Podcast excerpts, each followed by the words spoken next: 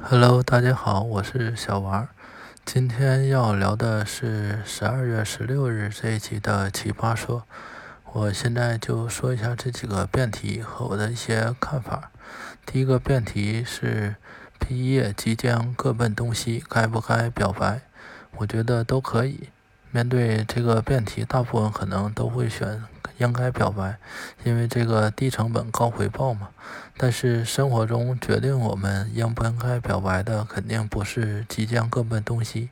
我们每天都和路上的无数陌生人擦肩而过，那我们看到每个路人都要表白吗？肯定不会的。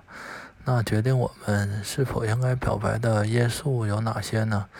这个颜值、身材吗？还是说打扮呢？在还是在某个场合，可能每个人的因素都不一样。但是这个表白呀，它也不是说很需要理性的，所以每个人按照自己内心的想法做就可以了，没有说该或者不该。第二道辩题是：我很爱我的伴侣，但他是个伏地魔，我该分手吗？这个我认为也是都可以的。一般来说，伏地魔他是一个贬义词，但是现实中不是只有好人和坏人这两种人呢。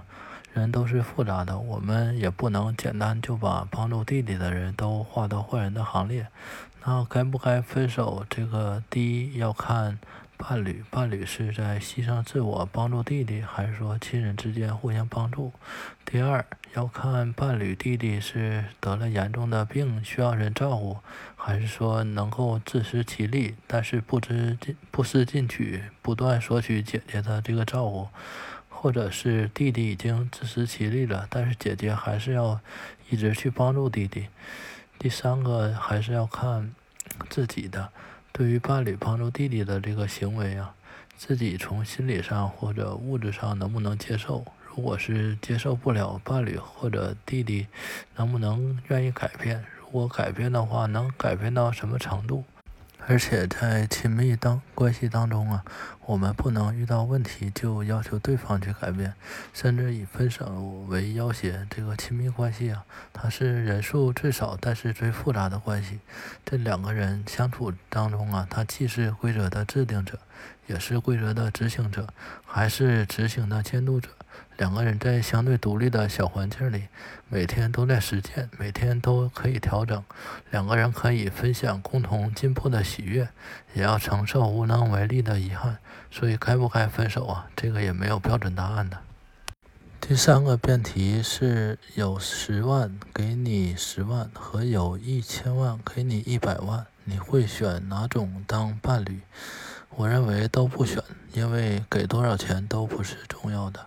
我们可以先换个角度，如果你有一千万，你现在要征婚，你是给出一千万还是给出一百万呢？我猜应该不会有人给出一千万吧，因为对方很可能在钱到账之后就跟你分手了。这个同样道理呀，给出一百万也是可能马上就分手。而且，就算不分手，你给出一千万或者一百万之后，你还能平等的和对方相处吗？还是说有意无意的把对方呢当成你的员工，提出一些要求去给对方？而且这道辩题它这个精明之处啊。带带引号的精明，精明之处在于你是得到钱的一方。有人要给你钱，虽然是假的，你还是可以幻想一下，顺便探讨一下钱背后代表的意义。但是问题的核心是选伴侣，选伴侣要不要考虑钱？要不要考虑钱？这个肯定是要考虑的。考虑两个人的收入，能不能满足在一起生活所需要的，而不是说谁给我钱我就跟谁在一起。所以说这个都不选。再看第四题，第四个是如果可以一键让你爱的人瞬间爱上你，要不要按？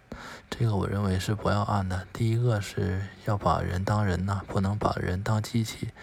第二个，爱是付出，不是索取，所以不能以爱的名义去绑架别人呢，对吧？我们再看第五道辩题，伴侣的副驾驶有一根明显不属于我的头发，我该不该问清楚？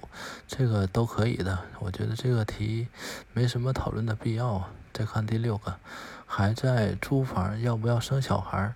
我认为这个都可以啊，因为租房不是说就代表养不起孩子，这有房也不代表就能做一个合格的父母，是吧？再看第七个辩题，有钱朋友送我很贵的礼物，我要不要花半个月工资回礼？这个我认为都可以啊。第一个送礼不一定要回礼，第二是单身的话想花就花了。如果成家的话，还是得问一下家人呢。第三个，金钱也不是衡量一切的标准，很贵的礼物也不一定代表是好的，对吧？